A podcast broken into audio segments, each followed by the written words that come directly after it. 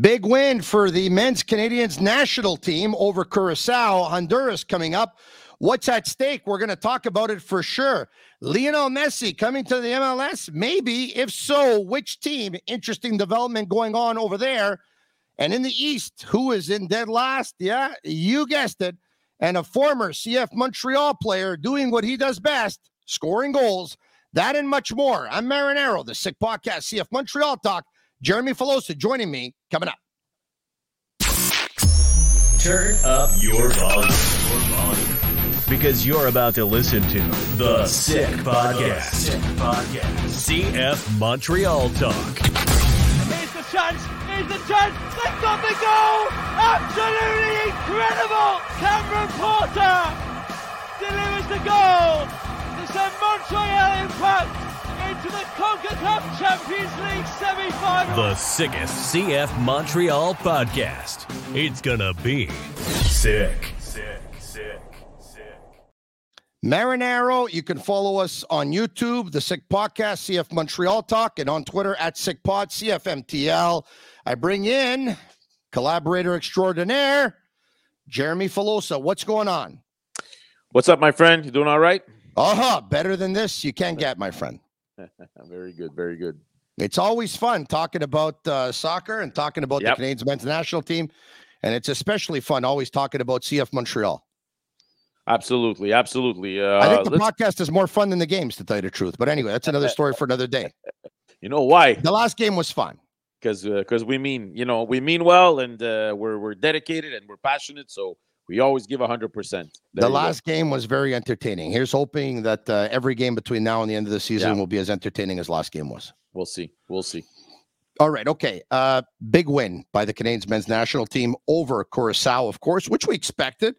And um, a 2 nothing win. And now Honduras coming up, which is going to go later tonight. At the time of this recording, yeah. by the way, it's uh, it's uh, give or take around uh, one o'clock in the afternoon on a Tuesday, and they play Honduras at around 7 p.m. tonight. So go ahead, talk to me about the win versus Curacao and what's at stake here. Well, first of all, listen, it wasn't a great game against Curacao. Let's say the truth. I mean, uh, they won two zip, uh, but at the same time, you know, Curacao went down a man early in this game. So there was a big advantage for Canada. I mean, you, you can't really see Canada dropping a game against Curacao when you're up by a man in the first half, right? So I think that helped them out a lot, but cohesion was not there. We got to say also that the, the field didn't seem like it was in very good condition. Uh, the players hadn't played together since uh, the fall, since the World Cup. But at the end of the day, uh, you know, it was a first game back for everybody. You won 2 0. You picked up the three points. So now you find yourself in a, in a situation where you're tied with Honduras for first place in your group. What does that mean? Uh, that means that, first of all, they've qualified for the Gold Cup. That's for sure. So they'll play in the Gold Cup although that was a formality. We know that. Now, what's at stake tonight against Honduras? They have the tiebreaker against Honduras because of goal, goal differential. So, whether they win or tie tonight, they will go through to the semifinals of the Nations League, which will be played in June. But if they win tonight, they will either face Panama or Costa Rica in the semifinals. If they tie tonight, they will play USA in the semifinals, which will make it a lot more complicated. Now, it's important to understand that Canada needs to go as far as possible and finish as high as possible in this year's Nation League so that they have maximum chances next year to qualify for the Copa America. In order to qualify for the Copa America, they need to make the semifinals of the Nations League next year. But the path to the semifinals next year will be a lot easier if they do well in this year's Nation League. So, tonight's game is important. If Canada loses, they are out. They are out of the Nations League. They will not play in June, but they will be there for the Gold Cup. So it is a big game tonight against Honduras, yeah. against Romell Quioto. Uh, good news is they will get Alistair Johnston back. John Herdman will also be back. He was suspended. So um, it is a big game in Toronto tonight. Yeah, they have, you know, two of you know, arguably the best players in CONCACAF if they're not the best players. And I think that's going to be enough to propel them over an opponent like Honduras. Anyway, we'll wait and see. We'll see how it pans out. An interesting article out. We got news. Uh, look, Lionel Messi, it looked like at one point he was ex- going to extend with Paris Saint Germain, then maybe not. There's talk of going back to FC Barcelona and ending right. his career where it started. That might happen. But we know that the MLS has been linked to Messi on a couple of occasions, notably Inter Miami. If he would come, this would be the biggest thing that would ever happen to this league, right? Because prior to him, or, or you know, the, the biggest player to ever come over in terms of the splash that it made was David Beckham. Yes. We know how important it was for the league to bring in David Beckham when they did bring him in. We know how important it would be for the league now, especially knowing that the United States, Canada, Mexico, they're going to co-host the 2026 World Cup. If you can have Lionel Messi playing in your league while all this is going on, it's huge. So teams might have to chip in. Yeah. So this is the, the thing is the article that came out this week.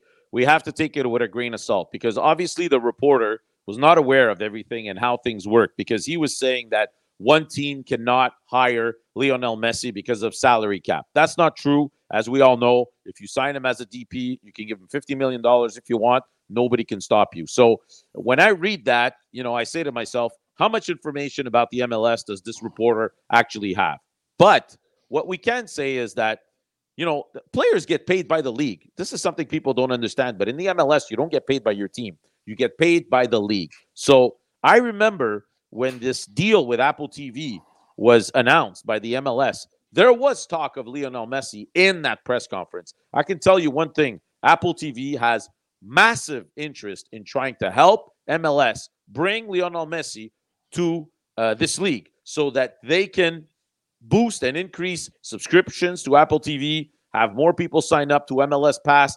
That's the objective here. And I know Apple TV is behind this. I know they're working you know, um, in the um, uh, you know in the background to try and help MLS make this happen. Will it happen? I don't know. But according to this article, the teams would chip in. So basically, the league would chip in to have Messi come and have him pick the team of his choice to come yeah. play here in MLS. Um, and I guarantee you, it's not going to be Montreal. I don't know if they can afford you. Imagine Messi. Listen, here's the uh, the bargaining chip for yeah. David Beckham. You remember what it was, right? Yes. The bargaining chip for David Beckham was come over yes. and we're going to end up giving you an MLS team uh, no matter when you want it, probably at some point, whenever you want it. Maybe they gave a deadline. I don't remember what it was, but I think it was something to the point you're going to get it for $25 million, regardless of what the value of the team was, right? Right.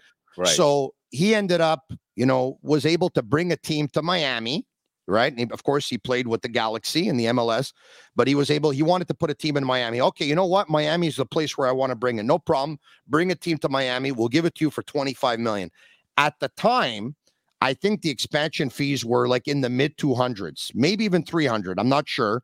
Well, oh, when he got the team or when he was promised this? So, so the value of the teams when the when the team came into MLS the value of the teams at that point was at least two hundred and fifty million dollars, but he got his team for twenty five million. Yeah, exactly. Right? Because he had I that. Could, I could be wrong exactly. by the two fifty. It could be two hundred yeah. or whatever it was, but it was in the hundreds of millions of dollars. He got the team for twenty five million dollars, and of course, he also came over thinking he's going to brand his brand in North America, which was a market that was untapped for him, and that's where he wanted it to explode. Long story short, that's the best bargaining chip, Jeremy. You go up to a player like Messi and you say, "Hey." We're going to give you an MLS franchise for $50 million. That's what you can work out with the owners because the MLS franchises now are going for over 400. Yeah, the problem is I don't think owners are going to want to do that twice to tell you the truth. We'll see. Maybe maybe they could make him an offer for let's say I don't know, 100 million or 200 million because as you mentioned, in 3, 4, 5 years, these franchises are going to be going for half a billion dollars. I mean, LAFC is already worth a billion dollars right yeah. now. So the values of these franchises is just exploding in this moment. So we'll we'll see. We already we've heard that Messi has already bought a property in Miami. Everybody yeah. thinks that that destination is very likely for Lionel Messi if he comes to the MLS. But obviously, it's going to be tough. If five point seven million US, by the way, if I'm not mistaken, in a large tower in Sunny Isles. Yeah, yeah, exactly. He vacation, he vacationed there. If it wasn't last year, was the summer before, but he vacationed there with about 30 members of his family, by the way. Wow. And what they loved is, yes, once word got out that Lionel Messi was there, of course, there was a buzz. but nowhere near the buzz or the chaos that it would have been anywhere else in the world. Okay. so they actually like the tranquility of it. And uh, that could be something that can entice them there. I'll tell you one thing in my building, Yeah. very close to Sunny Isles, if Lionel Messi passes by, they're not going to disturb him. He should be okay. Yeah. Lionel, oh, Lionel, Yeah. oh. I Can hear you, you. help me? Can you Yeah, help me walk Yeah. across Yeah. No, I hear you. I hear you. Look, but uh, uh, I would think I would think if he if he goes, it's going to be to Inter Miami. yeah, I would think mean, they- that's that's what it seems like. That's what it seems like. But you know what? The thing, Tony, is if FC Barcelona comes in with a good offer, I think it's going to be tough. I think he's going to want to go back, and I'll think I think he'll say to himself, "I'll have time for the MLS." Uh, you know, uh, in a subsequent uh, period of time, maybe in a couple of years. But I'm telling you, MLS is going to come in aggressive. They're going to try to get him. I would They're go gonna the try to- MLS, and I'll tell you why. Yeah. Barcelona, been there, done that. Records, been there, done that. Yeah. National team, been there, done that. World Cup, been there, done that. What's the only thing left is that, of course, hard pressed to think anyone's going to beat him in terms of Ballon d'Ors. He's probably going to win his eighth by the end of the year or whatever it is. Um, so Ronaldo's not going to catch him there. Ronaldo went to Saudi Arabia, A, to break to make a lot of money. Yes. B, he went there to score goals. I mean, the guy's had games of three and four goals. And at this point, he's probably saying to himself, you know what? I'm not going to be the Ballon d'Or winner. Not going to be a World Cup winner. The only way I can probably justify of being myself, you know, being the best player in the world or trying to sell it on people is scoring more goals than any other player. If Lionel Messi comes to the MLS, you know how many goals he's going to score? Yeah, He'll score. He'll score. If they have a free kick, if they have a free kick within 25 yards, 25 yards out, okay, every game he'll score a goal and a free kick every game because you you see the way they set up the wall. Some of these teams, I mean, he'll have a picnic with it. He'll think it's a joke. So just there, I mean, the guy scoring on free kicks. Um, I I don't know how many goals he would score in the MLS, but I think that if he wants to surpass Cristiano Ronaldo in goals, there's the MLS, or there's also Saudi Arabia Saudi Arabia and going Asia. to the team that the, no. going to the the rival team that Ronaldo's at. I, I believe uh, Ronaldo's at Al Nassr, and I believe the the rival team is Al Hilal, or s- I believe so. Yeah, yeah. Anyways, we'll we'll see. I mean, I think all of this is going to heat up once the season ends in Europe. Once we get closer to the transfer winning uh, window opening up, but it's going to be certainly something very interesting to follow uh, this summer because I'm telling you, the MLS they they they want this, and Apple wants this, and Yeah. you know, your partner wants it, and they have the amount of money that Apple has, and they want to make it happen. You know, they they can do they can do pretty much what they want. Who's dead last in the East? Montreal. yeah, uh, three points. I mean, we we were happy with the three points last week, but the reality is other teams are also picking up points. So Montreal is dead last right now, and um, you know they have to continue this um, this journey on the road. So they're, they're going to Vancouver this weekend. It's not that they can't beat Vancouver. Trust me, I've done two Apple TV games uh, for Vancouver. Vancouver is beatable, that's for sure. Uh, but you know, right now you're looking at the standings, and you know your local team is unfortunately dead last. I understand that most te- most teams have played more games in Montreal right now because Yes, they've had their bye too. week. That's true. Uh, we have to mention it, but uh, it's going to be very important this weekend, Tony, to show that last week was not a fluke. You did not win only because Philadelphia had a red card. Uh, You know, and that you're able to create some play in the middle of the park during the game, during the game, not only at the end, at the tail end. So it's a very important game this weekend, not only for the standings, but to start building momentum. I think we all have that doubt in our head, you know, knowing that we don't have uh, a true blue, uh, you know, number 10 on this field that you can rely on week in and week out. Um, so th- this weekend's game is, is very important for It's simple math. You ready? First game, did they score? No, They lost. Second Yeah. game, did they score? no, They lost. Third Yeah. game, did they score? no. They lost. Fourth game, did they score? Yes. Yes, three, and they won. Correct. Yeah. You need players that know how to score goals.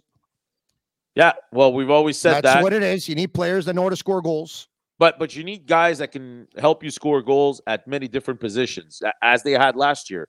By the way, and and and a number ten that can score goals is also very important. It's okay to have strikers that you think can score goals, but the reality is half of those strikers or even more are on the bench. You can't play five strikers, so you need guys at other there's, positions. there's, there's something else that you can do. You can Yeah. start training some of those strikers to learn how to play the wing as well and play them on the wing because I'd rather have guys who know how to score goals also play on the wing than sit on the bench and have guys start games who run up and down, defend till death, but they can't score. Right? Yeah, uh, you can do that it- too. It, yeah, well, I mean, listen, aside from Anthony Jackson-Hamel, who was a striker that was produced by the academy, for the rest, it's been pretty slim. Let's see what Sean Rea is able to do. Uh, we know he has that offensive touch, but he's going to need time. That's for sure. I don't think he can just like you know uh, click his fingers and be one of the best number tens in the league. It's going to take some time. I would like to see him have a big brother next to him Yeah. to help him out. It's not the case at this moment, so we'll see what kind of lineup they have against Vancouver uh, this weekend. But uh, you know, it's an opponent that you can beat, and you try. You have to go there with the mentality of wanting to win on the road. Yeah. You brought up a name, Anthony Jackson-Hamel.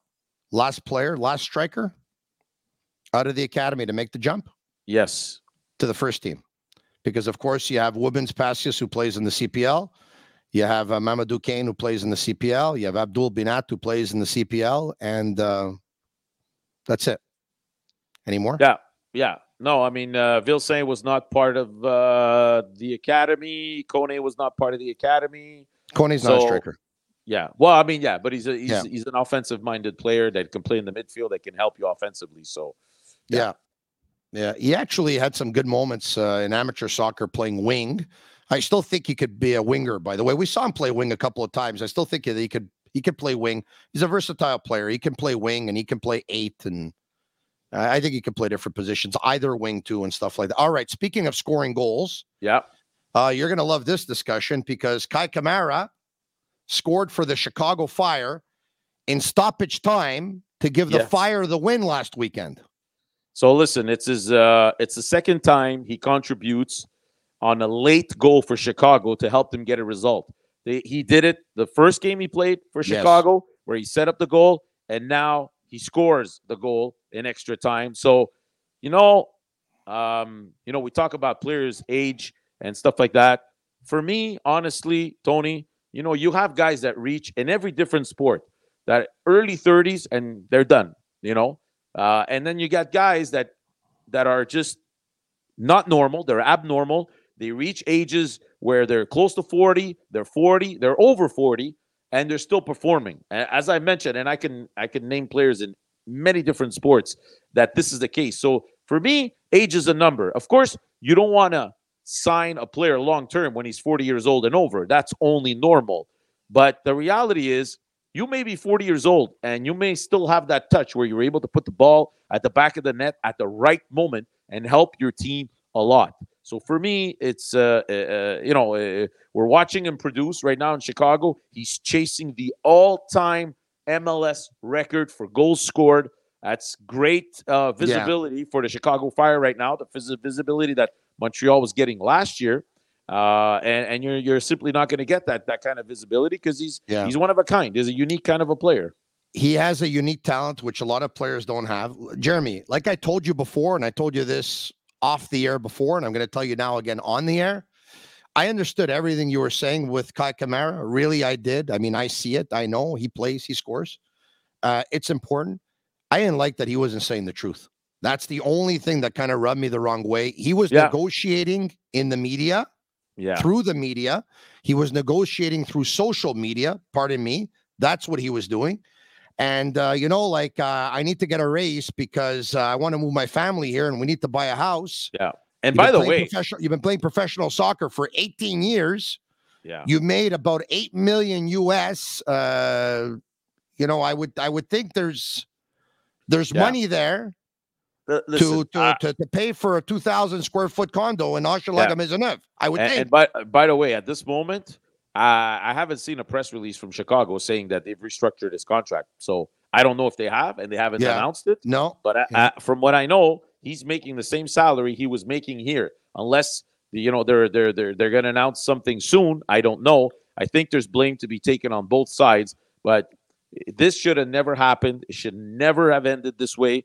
And to see him on the other side scoring those goals, helping Chicago win, uh, you know, it, has got to rub Montreal fans the wrong way. He should have just said it, and it rubbed the fans the wrong way. But it rubbed the fans the wrong way too because they knew that he was negotiating through the media and through social media. All he had to say was, "I love this city, and I love this team, and I want to be here for another couple of years.